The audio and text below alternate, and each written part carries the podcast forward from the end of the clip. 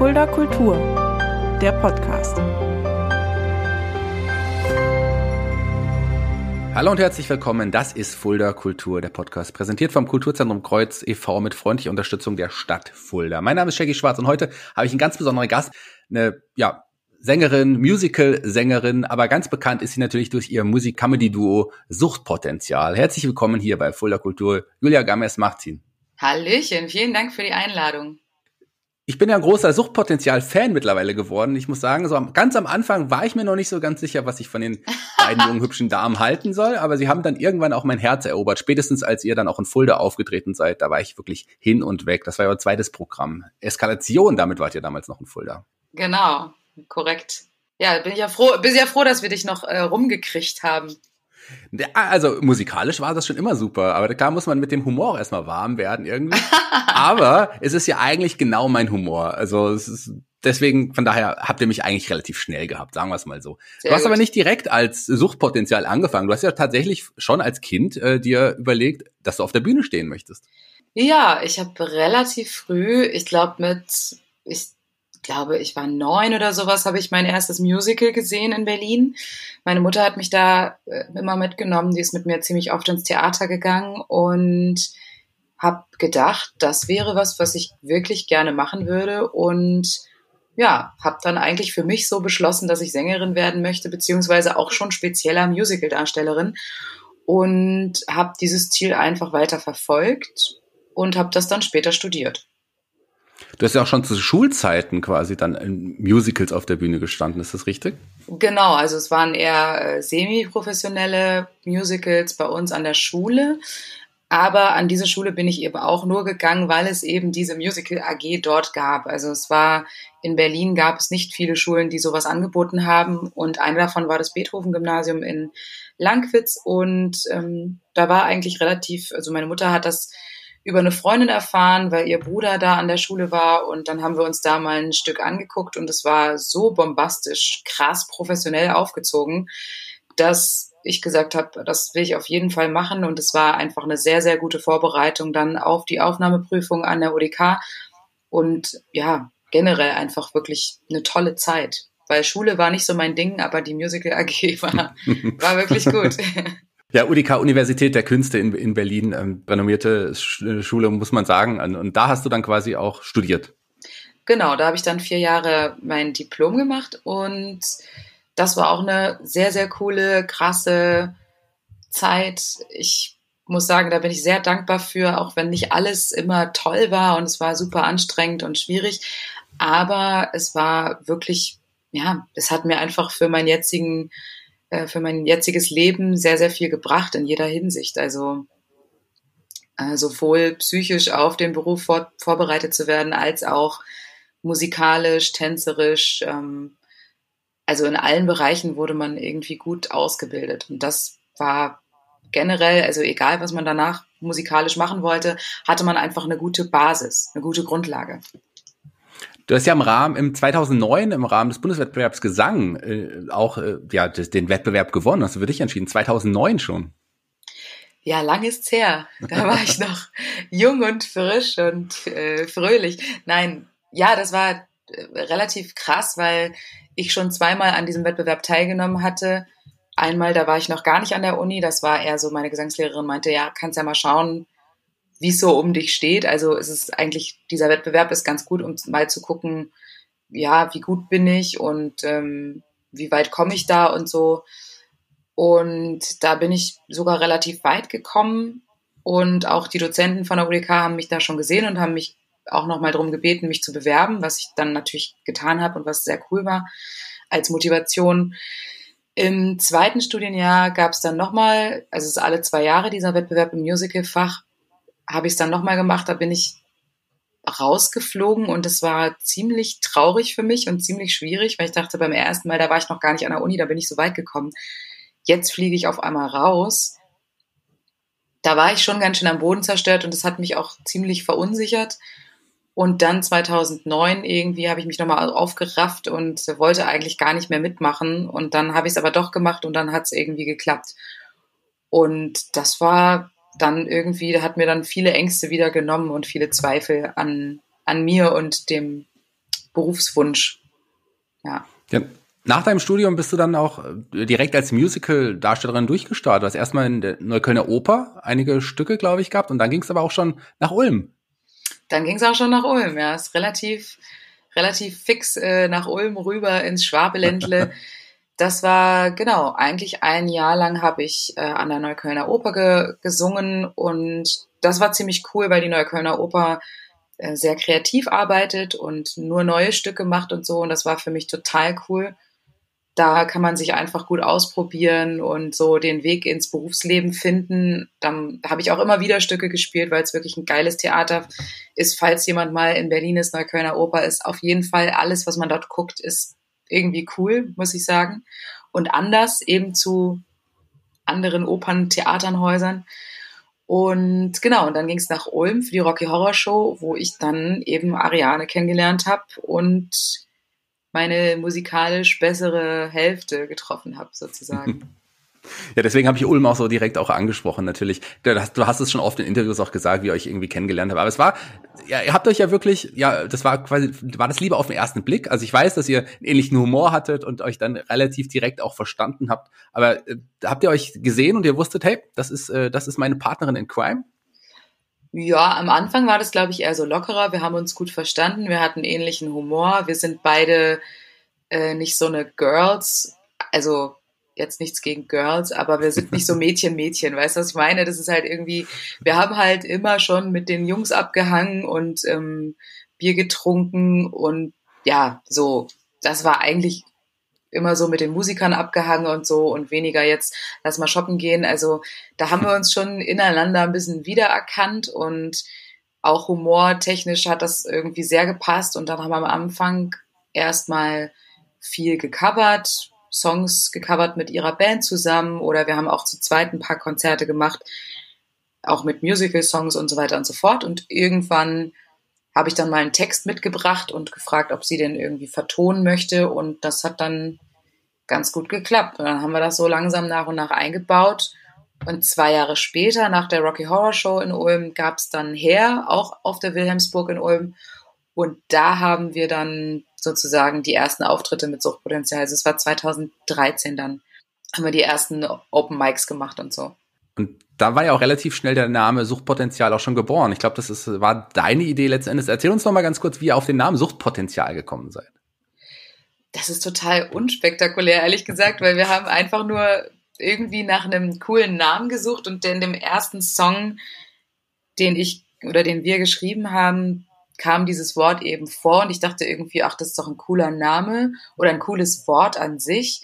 Und dann haben wir gegoogelt, ob es das schon gibt. Das ist das Erste, was man immer machen sollte, liebe Freunde da draußen. Ja. Immer erst mal googeln, ob es die Idee oder den Namen nicht schon gab.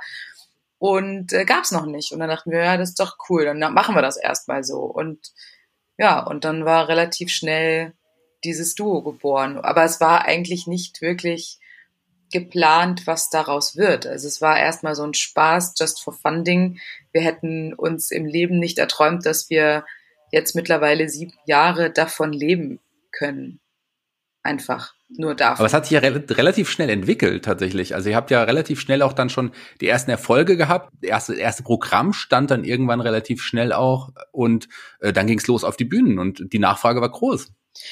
Ja, also wir haben wirklich immer nach dem Prinzip gearbeitet, wie jetzt nicht beim Stand-up-Comedy-Bereich ist es ja so, du musst deine Bits immer ausprobieren, ausprobieren, ausprobieren und baust so langsam dein Programm auf, bist schon vor Publikum. Bei uns war es halt eher so aus der Musikerrichtung, du hast halt zwölf Songs, ein Album und dann gehst du damit auf die Bühne. Wir waren eigentlich eher aus der Musikerinnenrichtung, aber es hat sich relativ schnell herausgestellt, dass wir zwischen den Songs auch sehr, sehr gerne labern, wenn man es so nennen kann und ähm, dann gab es eben im Roxy Ulm eine Open Stage, die auch gefilmt wurde und bei YouTube reingestellt wurde. Und das hat dann wiederum die Uschi Siedler gesehen, die damals äh, verantwortlich war für die Besetzung der Ladies Night im WDR von Gerburg Janke, äh, die einfach immer recherchiert hat, was gibt's für neue Frauen in der Branche und so, und so weiter und so fort.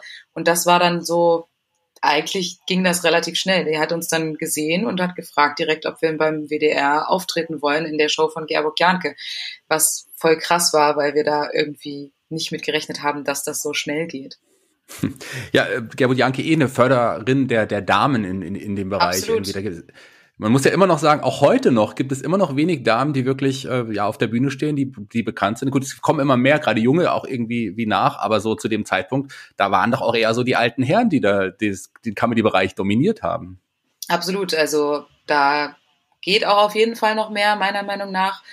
Aber ich glaube, es hat einfach auch an Vorbildern gefehlt. Also ich denke, so langsam gibt es für junge Frauen auch eine Menge Vorbilder in den verschiedensten Bereichen, dass man sagen kann, okay Leute, jetzt Mädels, das ist nichts, was Männer vor, vorenthalten ist, Männern vorenthalten ist, das ist kein, ja, keine Männerdomäne. Das können alle genauso gut wie alle anderen auch. Und also los. Jetzt gibt's auch Vorbilder.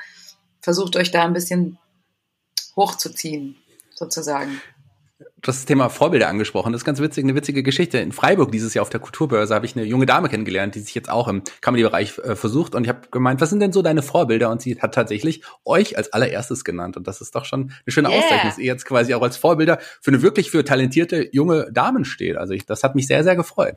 Das finde ich richtig schön. Also ja, das ist äh, so der Wendepunkt, äh, glaube ich, für jeden Künstler, wenn du irgendwie die ganze Zeit deinen Vorbildern äh, nachjagst und dann irgendwann sagt jemand, ich möchte gerne einen Song von Suchtpotenzial bei der Aufnahmeprüfung oder bei irgendeinem Wettbewerb singen und kann ich die Akkorde haben oder den Text oder so.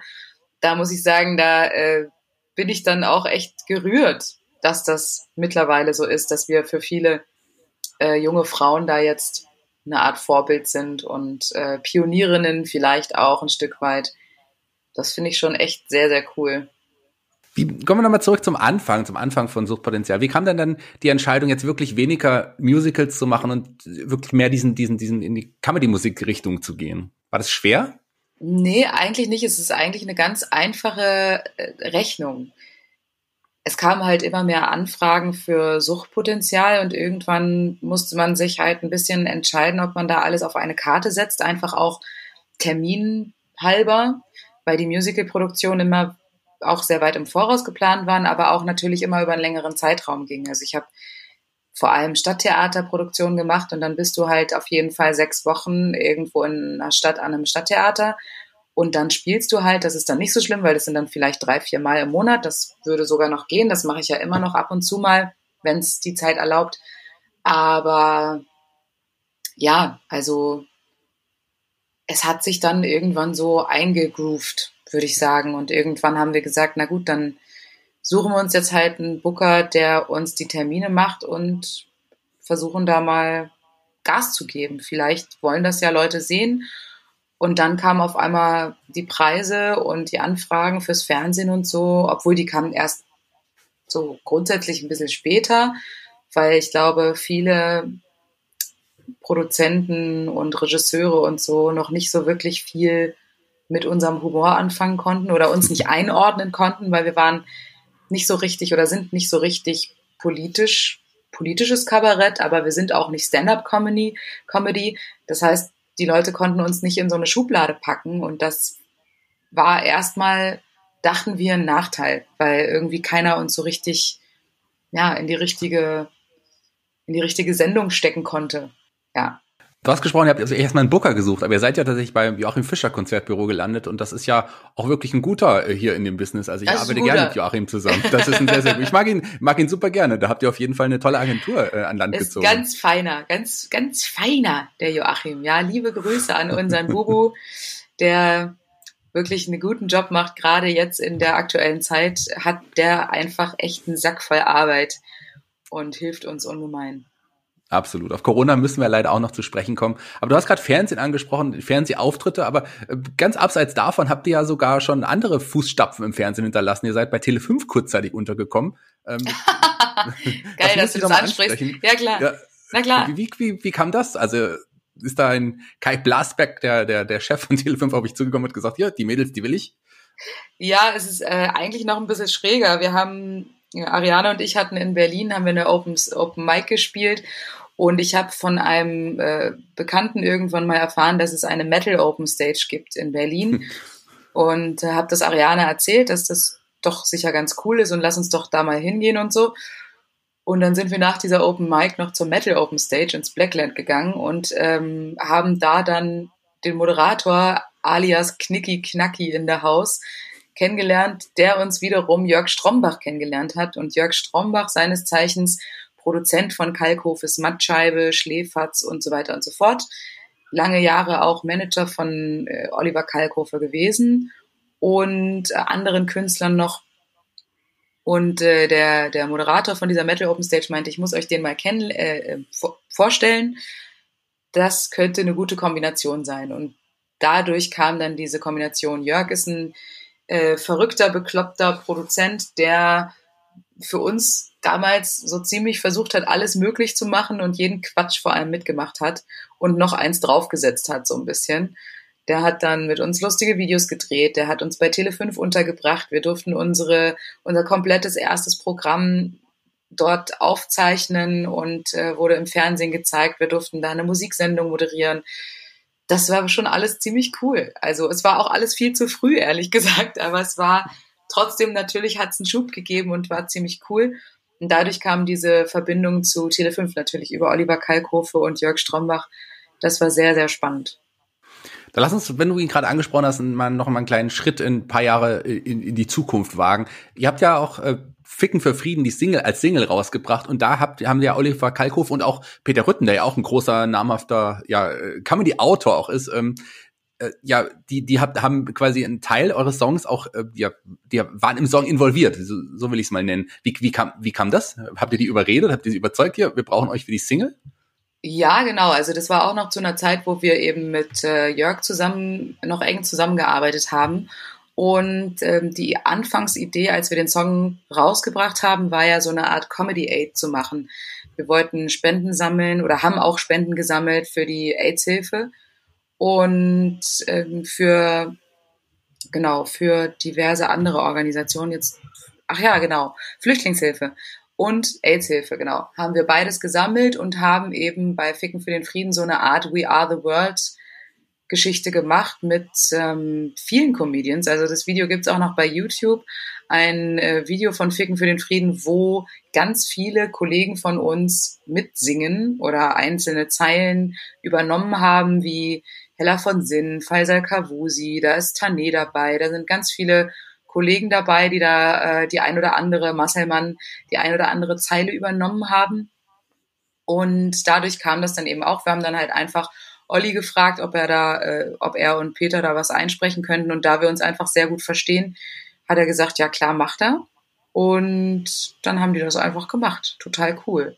Und wir sind auch mit, mit Oliver auch immer noch ähm, wir sehen uns auch immer wieder. Also wir waren ja bei 100, 100. Folge Schläferz waren wir mit dabei im Tempodrom, sind da aufgetreten und das war, ja, ist immer schön, ihn zu sehen und auch Peter, die sind sehr, sehr coole Kollegen, mit denen man viel Spaß haben kann.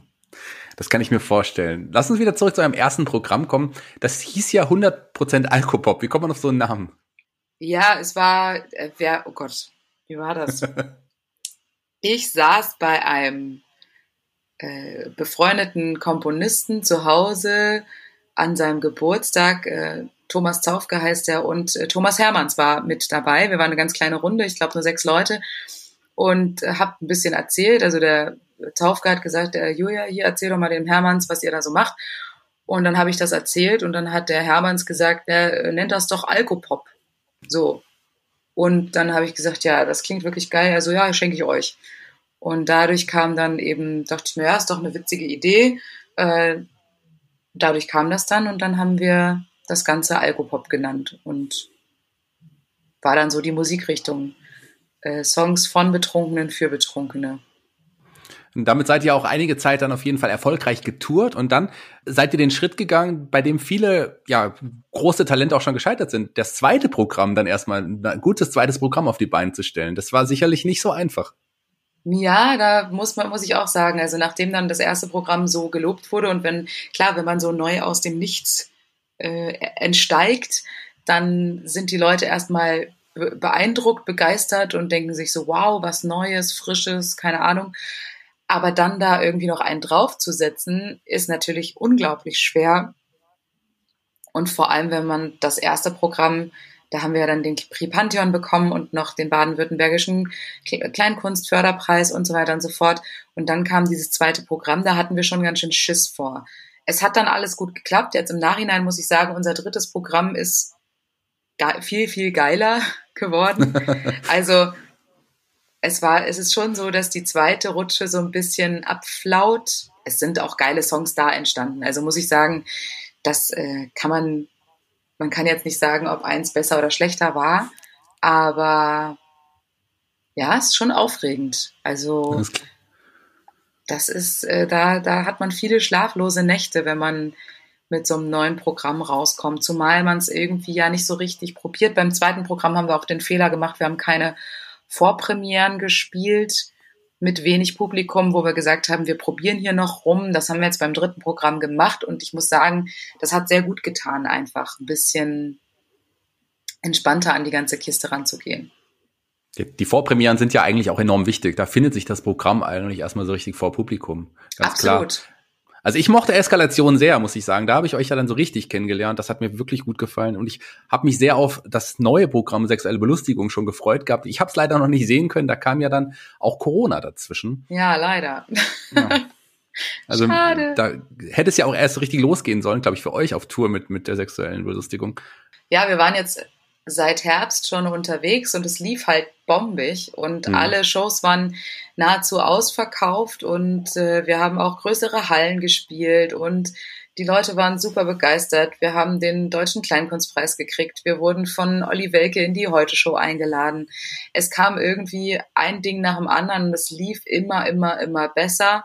Und auf einmal kam dieser blöde Virus und auf einmal wird man so ausgebremst und das war jetzt gerade für uns besonders schlimm, weil weil es gerade so bergauf ging irgendwie. Das, wofür wir jetzt jahrelang hart gekämpft haben. Wir haben jeden jedes Theater gespielt, Land auf, Land ab, die Ochsentour gespielt, jeden kleinen, wir haben wirklich jeden Tag gearbeitet bis zum Erbrechen und äh, wollten jetzt sozusagen mal so langsam die Lorbeeren dafür einheimsen und dann auf einmal, tja, denkste, sagt sich die, äh, die Natur, das Schicksal, was auch immer, und äh, schickt einen erstmal eine Runde in Ruhezeit.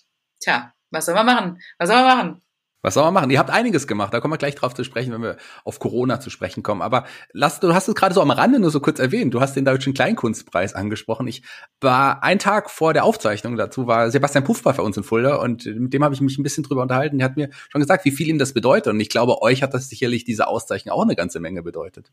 Ja, das war für uns auf jeden Fall so eine Art äh, Ritterschlag, möchte ich fast meinen, in die seriöse Kabarettwelt.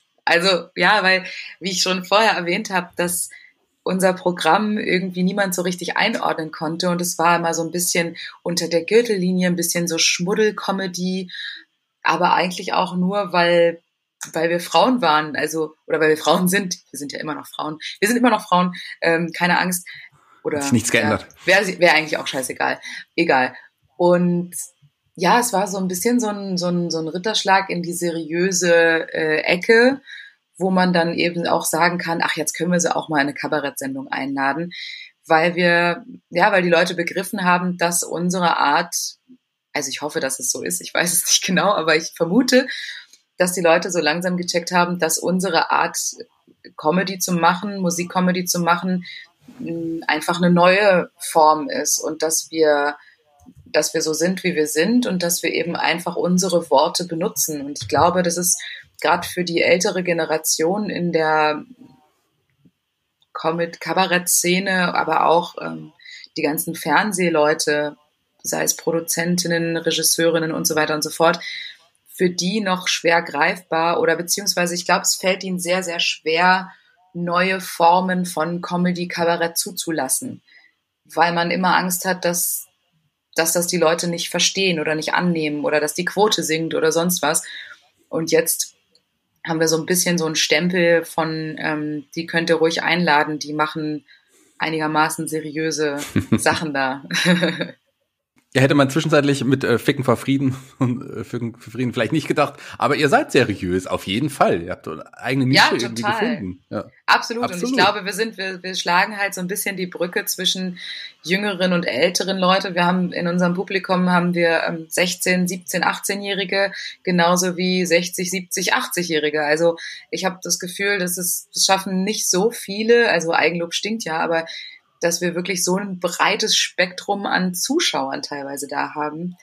Und das freut mich besonders, dass wir da irgendwie alle so vereinen und mitnehmen können, dass da für jeden an dem Abend, wenn wir spielen, was dabei ist, dass da niemand, klar gibt's manchmal Leute, denen ist das vielleicht zu derb, aber irgendwie schaffen wir es, und das sagen uns auch die Zuschauer danach, schaffen wir es immer danach noch so eine, so eine Brücke zu schlagen und die Leute doch wieder mitzunehmen. Also selbst wenn es mal unter die Gürtellinie rutscht, dass wir das so sympathisch auflösen, dass die Leute dann am Ende uns verzeihen, wenn wir mal ja blöde blöde Gags machen oder auch so platte Witze. Also wir sind auch wirklich tot albern. Wir sind große Helge Schneider Fans. Wir wir lieben Otto und diese ganzen Künstler, die auch unsere Kindheit begleitet haben und äh, dieser alberne Humor liegt Ariane und mir sehr, sehr, sehr.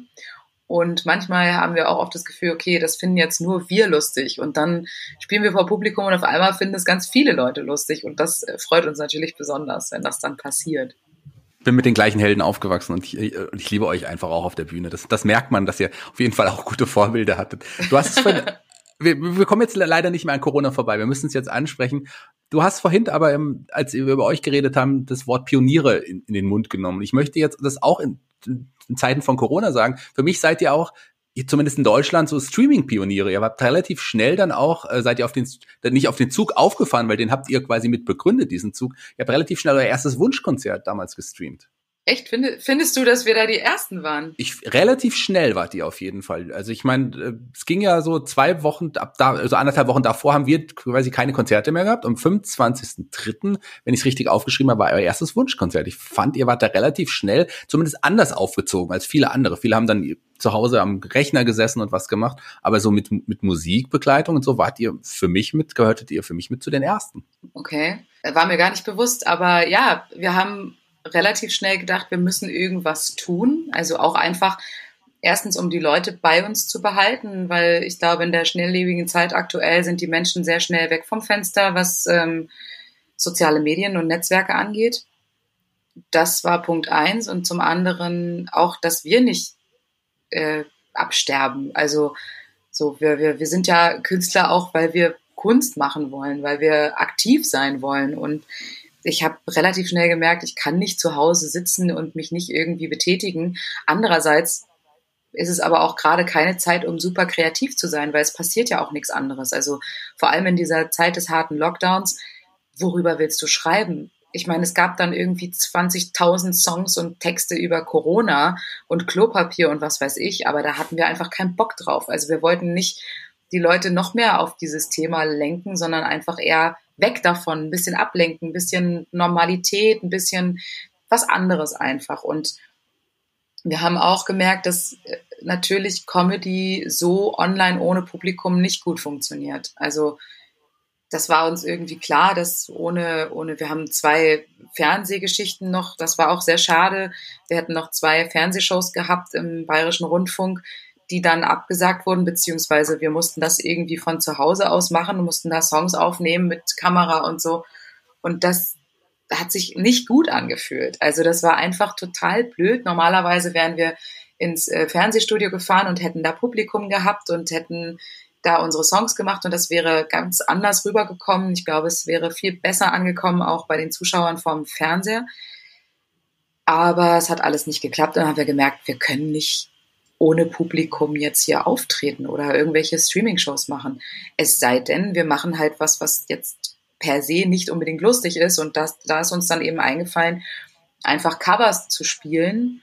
Und dann habe ich gesagt, naja, dann lass uns doch mal die Leute fragen, was sie hören wollen, wenn wir Cover spielen wollen würden. Und ich glaube, dieses Interaktive mit den, mit unseren Fans und Zuschauern, das war dann irgendwie so der, der Durchbruch. Und haben dann gesagt, okay, die Leute sollen sich halt einfach mal irgendeinen Quatsch wünschen. Und da kam dann halt alles von Metallica, ACDC, aber auch ähm, Mike Krüger und Helge Schneider und irgendwelche ollen Schlager und also da war alles dabei, die Biene Maya, griechischer Wein. Wirklich, also ein, ein wilder Ritt durch alle Musikgenres, ähm, auch Hip-Hop und, und alles, wirklich alles. Und wir haben gedacht, ja gut, wir suchen dann halt mal so aus und haben jetzt mittlerweile das fünfte Wunschkonzert gespielt. Und es waren immer drei Stunden Programm mit immer so 25 Songs, die wir einstudiert haben extra. Das war dann auch ganz cool, weil man hatte dann einfach was zu tun und äh, also konnte was üben und, und so weiter und so fort.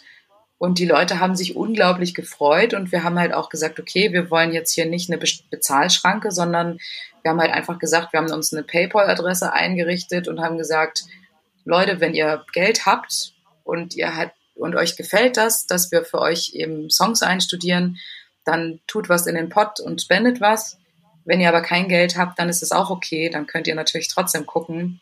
Äh, es ist ja für alle gerade eine schwierige Zeit und manche Leute haben ihre Jobs verloren Manche Leute sind auf Kurzarbeit und haben jetzt auch gerade nicht die Kohle, wieder ins Theater zu gehen, selbst wenn man könnte, was auch in Zukunft schwierig sein wird, dass viele Leute vielleicht sich auch gar nicht mehr leisten können, sich Kultur anzugucken.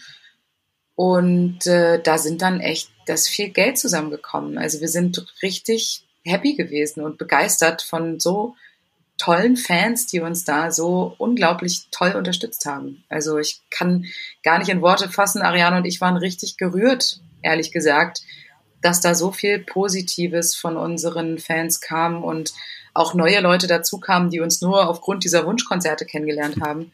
Auch witzig und jetzt erst im Nachhinein dann unsere eigenen Songs gehört haben. Also es war irgendwie durch Zufall durch und durch ein gutes Konzept und hat ist total aufgegangen. Und mit eurem ersten Wunschkonzert habt ihr auch schon über 30.000 Klicks mittlerweile generiert. Also das ist schon eine große Hausnummer. Ähm, du hast gesagt, es ist äh, immer gut gegangen. Ihr habt jetzt fünf Wunschkonzerte, aber es gibt auch bestimmt ein paar lustige Geschichten zum fünften Wunschkonzert. Da ist nicht alles irgendwie, ich, ich äh, da ist nicht alles gut gegangen. Ja, also es gab, äh, ich glaube, das Hauptproblem bei solchen Streaming-Geschichten, gerade wenn man es so lange macht, ist äh, natürlich ein beständiges WLAN. Und wir hatten einmal schon beim vierten Wunschkonzert oder beim dritten, ich glaube beim dritten war es, ist schon einmal abgebrochen. Und da mussten wir einen neuen Stream einrichten. Und jetzt beim fünften ist Ariane erst vorher noch beim Einladen umgeknickt, hat sich ein Band gerissen, was wir erst im Nachhinein rausgefunden haben, hat sich ein, also im Fußgelenk ein Band gerissen. Dann, äh, ja, dann ist das WLAN ausgefallen immer wieder und die Leute saßen halt vom Rechner und dann sind natürlich auch die Zahlen runtergesackt. Ne? Das, ist, das ist total klar. Wenn dann das Bild nicht funktioniert, dann sagen manche, ja gut, dann gehe ich jetzt halt spazieren oder dann gucke ich jetzt halt irgendwie Germany's Next Topmodel. Keine Ahnung. Aber auf jeden Fall ging so einiges schief, aber irgendwie ist es auch immer lustig. Also die Leute sind irgendwie immer dabei und schreiben ganz viele Kommentare und das ist echt ziemlich cool. Ariane sieht ja den Bänderriss wahrscheinlich auch ein bisschen mit Humor, so wie ich das ihren Postings gelesen habe, so im Nachhinein. Ja, ja, sie ist echt hart im Nehmen. Es ist aber auch schrecklich irgendwie, weil immer, wenn wir irgendwie krank werden, krieg, hat Ariane entweder eine Sehenscheinentzündung im Handgelenk oder einen Bänderriss im Fuß oder sonst was irgendwie mit den Gliedmaßen, die sie ja einfach definitiv braucht zum Klavierspielen. Und bei mir ist es dann halt immer eine Bronchitis oder Angina oder so alles, was mit Stimme, Nebenhöhlenentzündung, irgendwas mit Stimme. Da denke ich mir so, dann lass mich doch lieber eine Hand brechen und äh, Ariane hat eine Erkältung, weil dann können wir besser arbeiten. Aber ja, irgendwie willst, willst das Leben so. Keine Ahnung. Dich hat man neben den Wunschkonzerten auch bei den Dachkonzerten gesehen. Du hast ja auch selber noch eigene äh, Streams an den Start gebracht. Ja, ich habe äh, irgendwann gedacht, mir taten eben diese ganzen kleinen Kneipen so arg leid. Und ich habe dann überlegt, wie, was kann ich machen und so. Und wir haben eine kleine Dachterrasse und dann habe ich einen befreundeten Pianisten gefragt, dachte, ja, also das war wirklich diese harte Lockdown-Zeit. Ich wollte irgendwie was für die Nachbarschaft machen und eben auch für eine kleine Eckkneipe. Hab dann eben ein halbstündiges Konzert mit einem Pianisten von, von unserer Terrasse runtergesungen und ähm, für die Nachbarn haben vorher Zettel aufgehangen und so und das kam auch wirklich, wirklich gut an. und haben Geld gesammelt für die Eckkneipe, die sich unglaublich gefreut haben. Jetzt hängt da mein kleines Plakat bei denen in der Eckkneipe, was super unangenehm ist irgendwie, weil ich da jetzt äh, immer hinkomme oder vorbeikomme und dann so, ah, sie sind die. Und ja, auf jeden Fall lustig. Ich werde die auch bitten, das wieder abzuhängen. Es ist wirklich unangenehm. Aber die haben sich riesig gefreut und haben sich bedankt, womit haben wir das verdient und das ist ja Wahnsinn. Ich weiß nicht, wenn ich irgendwie die Möglichkeit habe, Leuten zu helfen mit dem, was ich kann, dann mache ich das wirklich sehr, sehr gerne. Also ich versuche irgendwie meine Talente und Kräfte einzusetzen für das Gute, hoffentlich. Sehr, sehr schön. Du hast es, ja, Gastronomie, der geht's nicht gut, auch Kultur, der geht's nicht gut, uns Künstlern und Kulturschaffenden, die haben es nicht einfach, aber wir sind systemrelevant, so wie euer neuer Song systemrelevant auch sagt, aber vor allem auch, ähm, das möchte ich gerne ansprechen, denn ich habe eines davon bestellt und die, die T-Shirts, die du auch äh, mit an den Start gebracht hast. Wie kam da die Idee dazu? Und sag mal kurz, worum es überhaupt geht, genau, worum es überhaupt geht vielleicht. Ach so, ja, ähm, grundsätzlich, genau, ich habe irgendwie gedacht, dieses ganze äh, Kulturerhalten, systemrelevant Thema, dass, ähm, dass Kultur nicht systemrelevant ist und so, das hat mich unglaublich aufgeregt, weil ich glaube, es ist schon systemrelevant. Wir haben, äh, es ist, die Kultur ist ein Riesenapparat, da arbeiten so viele Menschen, so viele, also auch die Gastro hängt da dran. Wenn es keine Veranstaltungen, Konzerte gäbe, dann würde auch die Gastro einbrechen. Es hängen Techniker dran, es hängen Produzenten dran, Agenten und so weiter. Es ist wirklich eine große Branche. Ähm, das ist einem immer nicht so klar und wir leben davon. Wir machen das nicht hobbymäßig, was viele Leute oft denken, so, ja, was machen Sie eigentlich hauptberuflich? Ja, das ist, was ich hauptberuflich mache. Ich verdiene damit mein Geld und ich bezahle damit meine Miete. Und ähm, die Leute nutzen das und auch gerade immer mehr ja auch online. Und ich finde, wenn man die ganze Zeit äh, konsumiert, dann muss man auch sehen, dass diese ohne diese Geschichten, also wenn jetzt YouTube und Konsorten mal einen Shutdown machen würden, dann würden die Leute und, und Spotify und so mal ausmachen würden, Radios würden nicht spielen, Fernseher würden nicht laufen, dann würden die Leute merken, wie kacke diese Welt ist ohne Kultur und Kunst. Also das kann, das, das ist natürlich immer, wenn es da ist, weiß, weiß man es nicht zu schätzen. Wenn es halt mal weg wäre, wenn es wirklich mal eine Art Streik gäbe, dann würden die Leute raffen, wie scheiße diese Welt ist ohne Kunst und Kultur.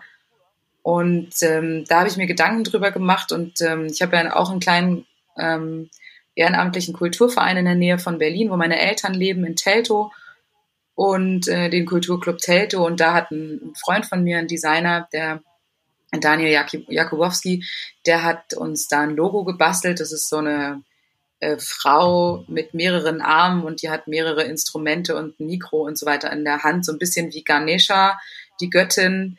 Und ähm, da habe ich dann ihn angerufen und meinte so, ey Daniel, könntest du das noch ein bisschen abwandeln und mir vielleicht da einen Schriftzug drunter setzen? Ich habe eine Idee.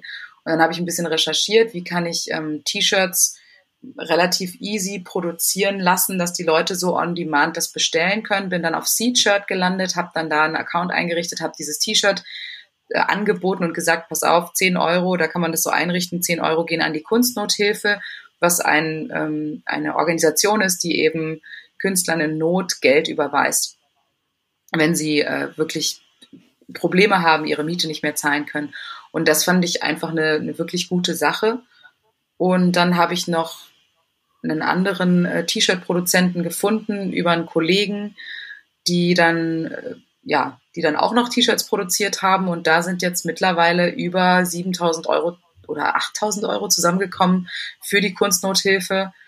Und das ist echt cool. Also, ich weiß nicht, mir gibt Gutes tun immer ein gutes Gefühl. Ich hoffe, das geht nicht nur mir so. Aber ja, und diese T-Shirts sind jetzt echt äh, super im Umlauf bei allen möglichen Menschen. Voll gut. Die sind ja auch wunderschön. Gibt es in weiß und äh, dann auch gab es die dann irgendwann auch in schwarz. Und sag mal, genau. wo man die T-Shirts, wo, wo, wo bekommt man die T-Shirts? Sag's mal unseren Hörern.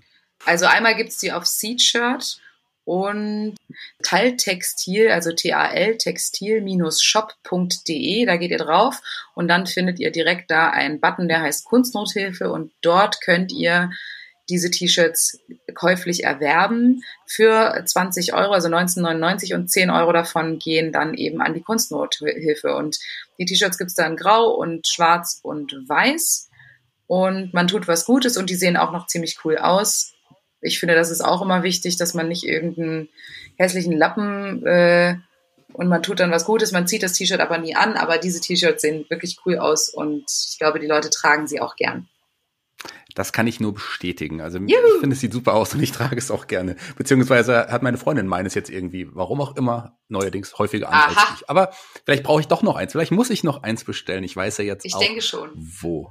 Ich würde gern gleich noch über deine anderen musikalischen Projekte nur noch kurz nochmal sprechen, weil dich gibt's ja noch nicht nur bei Suchtpotenzial. Aber einen Namen möchte ich gerade noch erwähnen, weil ich immer die Möglichkeit nutze, ihn zu erwähnen, wenn ich ihn erwähnen kann. Du warst auch bei, bei Markus Barth äh, in, in seiner, in seiner Streaming-Show. Markus Barth ist ein ganz, ganz toller Mensch. Ich mag ihn sehr. Ja, ja, absolut. Einer meiner Lieblingskollegen äh, sehe ich sehr gerne auf der Bühne, kann sehr gut über seine Bücher und seine Shows lachen und auch noch ein wundervoller Mensch. Da muss ich sagen, ah, ja, zum Knuddeln. Liebe Grüße an dieser ja. Stelle. Liebe Grüße an Markus Barth und an Anke Kövenich, natürlich seine Agentin, die muss man auch, wenn man sie erwähnen kann, auch immer erwähnen. Ich habe es gerade schon gesagt, dich gibt es auch noch in anderen Projekten, nicht nur in Suchtpotenzial. Ähm, ein Projekt nennt sich Black Diamonds. Erzähl mal ganz kurz, was das ist. Ja, das ist eine äh, Funk und Soul Coverband, mit der ich wirklich seit der Schulzeit unterwegs bin. Leider hat sich das echt im Sand verlaufen mittlerweile ein bisschen, weil erstens die Veranstalter so große Bands, also wir sind acht, neun Leute immer, so also große Bands ist die Kohle nicht da oft und ähm, alle von uns haben mittlerweile so starke andere Projekte musikalisch. Unser Bassist ist bei Tim Bensko in der Band, auch unser einer Schlagzeuger, Percussionist. Ähm, viele haben andere Side-Projekte, manche sind ähm, nur semi-professionelle Musiker und haben äh, andere Berufe, denen sie nachgehen müssen und deswegen, und ich bin eben auch super viel unterwegs, deswegen schaffen wir es mittlerweile nur noch selten zu spielen, leider. Aber gibt es die Damenkapelle, die gibt es noch? Die gibt's, äh, die gibt's auf jeden Fall auch noch, aber auch dort das gleiche Problem. Wir sind acht, neun Frauen und spielen halt so Swing-Geschichten und ich spiele unglaublich gerne mit denen. Ich liebe die alle sehr, aber auch da ist natürlich das Problem, dass ähm, wenig Auftritte sind und ähm, der Aufwand oft nicht lohnt dann. Also wer große Bands buchen kann, wer ganz viel Geld hat, der soll bitte große Bands buchen. Gerade die Damenkapelle, auch sehr speziell. Sag mal kurz, was ihr, was, was, ihr, was ihr für ein Repertoire habt. Also äh, das entstand dadurch, dass Knockator äh, mit unserer Saxophonistin sehr gut befreundet ist, beziehungsweise Trauzeugen sind und so weiter und so fort, äh, von, von Stumpen. Und dadurch kam die Idee, die haben ein Konzert gemacht in der Zitadelle Spandau in Berlin und nannten das Knockator und Freundinnen und haben dann mehrere Frauen äh, gebeten, Songs von ihnen zu covern. Da war ein äh, Streicher, Sextett oder sogar noch mehr, war dabei mit einer klassischen Sängerin und dann waren wir eben da und haben Sachen in Swing gespielt, Songs von Knockater und darüber kam dann die Idee, die Idee noch äh, Songs von Rammstein, den Ärzten, von Alligator, von also allen möglichen Bands, die wir cool finden, mit auch zu übernehmen und haben da eben Songs arrangiert in Swing, Latin oder allen möglichen Varianten. Und das ist sehr witzig. Ähm, schon alleine dieser Kontrast von acht Mädels, die dann da so auf die Kacke hauen mit diesen Texten. Wir haben da auf Bällen gespielt und die Leute haben bei Pussy von Rammstein Foxtrott getanzt und so. Es war, es ist sehr witzig. Das, das, das hört sich super an. Das hört sich auch super spannend an. Ich habe es noch nicht gesehen. Ich würde gerne halt gerne mal die Möglichkeit, das auf jeden Fall zu sehen. Kannst ja mal buchen. Gute Idee. So, so macht man das. Warum Gibt's nicht? Ein Stadtfest ähm, du hast aber auch, ja. ja. ja. Gute Idee. Warum nicht? Das würde vielleicht sogar mal passen. Dieses Aha. Jahr wird es kein Stadtfest geben. Nächstes Jahr. Ähm, aber wer weiß, wie es im nächsten Jahr ist. Dann können wir ja noch mal auf jeden Fall sprechen. Du hattest auch mal ein Soloprogramm am Start. Kann man dich mit dem Soloprogramm noch buchen? Nee, das war, oh Gott, nee, nee, nee. Ist schon länger her. Das ist schon länger her und ähm, das war auch eher ein Chansonprogramm, wo ich alte Berliner 20er Jahre Chansons ähm, neu aufgewurstelt habe und so. Und das macht so ziemlich jede Musical-Darstellerin zwischen 20 und 25. das klingt jetzt voll fies, aber ja, das ist halt ein Ding, um äh, Geld zu verdienen und man macht es so, ich habe das gerne just for fun gemacht, Aber natürlich ist es viel geiler, eigene Songs zu performen, eigene Songs zu schreiben und mit denen aufzutreten, ist viel befriedigender, als irgendwelche Covergeschichten mit einem Pianisten zu machen. Ja, also Suchtpotenzial äh, ist Haupt, Hauptprojekt. Absolut. Und viel geht ja auch daneben her nicht mehr. Eben, eben gerade mit bei dem Run, den ihr, den ihr irgendwie habt in den letzten Jahren. Aber ehrenamtlich, und das hast du auch schon angesprochen, ähm, arbeitest du im Kulturclub Telto e.V. auch mit. Und wir haben ja auch ein paar Hörer in Berlin, habe ich mir sagen lassen tatsächlich.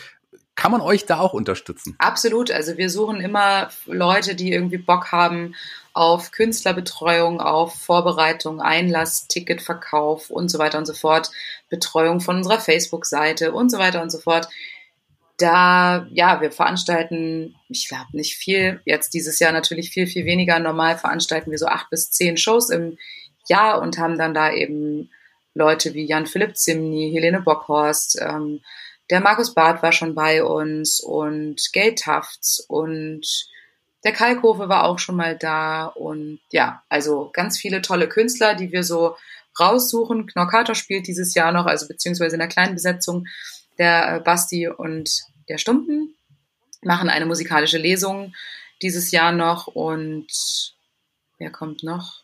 Ja, wir haben Zauberkünstler da. Wir haben wirklich versuchen, ein relativ ausgewogenes, buntes Programm zu machen, damit wir den Leuten dort was bieten, wo sie jetzt nicht extra nach Berlin reinfahren müssen, obwohl es jetzt auch nicht weit ist. Aber ich glaube, es ist manchmal ganz schön, wenn man einfach mit zu Fuß oder mit dem Fahrrad irgendwie in ein Theater fahren kann und dort ähm, einen schönen Abend verbringen kann. Und ja, wir, wir, wir freuen uns über Zuschauer, wir freuen uns aber auch über Leute, die Bock haben, da ehrenamtlich mitzuarbeiten. Absolut. Sollte euch Berlin zu weit sein, könnt ihr natürlich auch gerne das Kulturzentrum Kreuz e.V. in Fulda unterstützen. Absolut. Muss nicht finanziell sein, aber auch ehrenamtlich. Auch wir äh, haben es natürlich nicht einfach im Moment, logischerweise. Wir mussten Großteil unserer Veranstaltung absagen. Wir wissen noch nicht, wie es weitergeht. Da sind wir auch ganz gespannt und hoffen, dass es bald weitergehen wird. Eure Veranstaltung, die eigentlich am 26.03. im Kulturkeller hätte sein sollen, die wurde jedenfalls verlegt auf den 8.10. bei uns in Fulda. Und ähm, es gibt da auch noch Karten, obwohl die Leute im Moment keine Karten kaufen. Aber ähm, wenn ihr den Podcast gehört habt, dann sollte euch klar sein, wenn ihr Julia und Ariane sehen, also dass ihr sie sehen müsst, sollte euch klar sein und das am 8.10. bei uns im Kulturkeller. Ja, und auf jeden Fall äh, einfach mal bei YouTube reinschauen.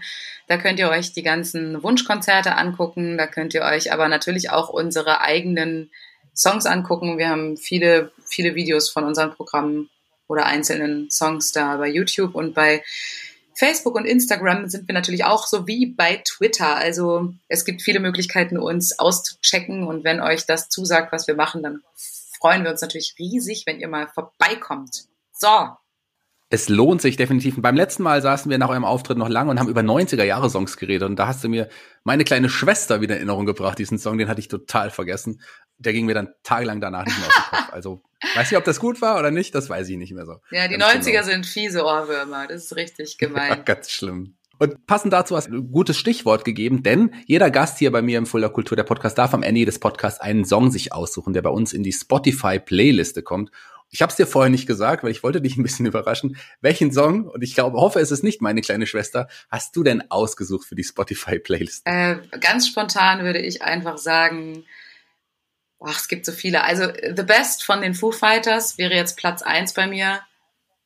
Platz zwei wäre was von den Ärzten. Ja, also ich würde mal sagen, doch The Best von den Foo Fighters. Da muss ich sagen, da geht mein Herz auf. Perfekt. Die Playliste wird immer facettenreicher. Jetzt ein bisschen Klassik dabei. Geil. Ähm, jetzt kommen endlich auch mal die Foo Fighters hinzu. Sehr, sehr schön. Dann sage ich mal vielen, vielen Dank, dass du die Zeit genommen hast hier für Fulda Kultur, den Podcast. Vielen Dank, dass du dir Zeit genommen hast, hier dabei zu sein. Es war mir wirklich eine Ehre und ich freue mich sehr, wenn wir uns wiedersehen. Das wird ein wunderschöner Abend. Nicht mehr lang. Lohnt sich. Man kann es nur allem empfehlen. Nicht mehr lange, bald ist es soweit. Und die Schlussworte heute gehören dir. Was soll ich sagen? Seid lieb zueinander, bleibt gesund und kommt nach Fulda zum Suchtpotenzial-Konzert im Oktober. Wir freuen uns auf euch.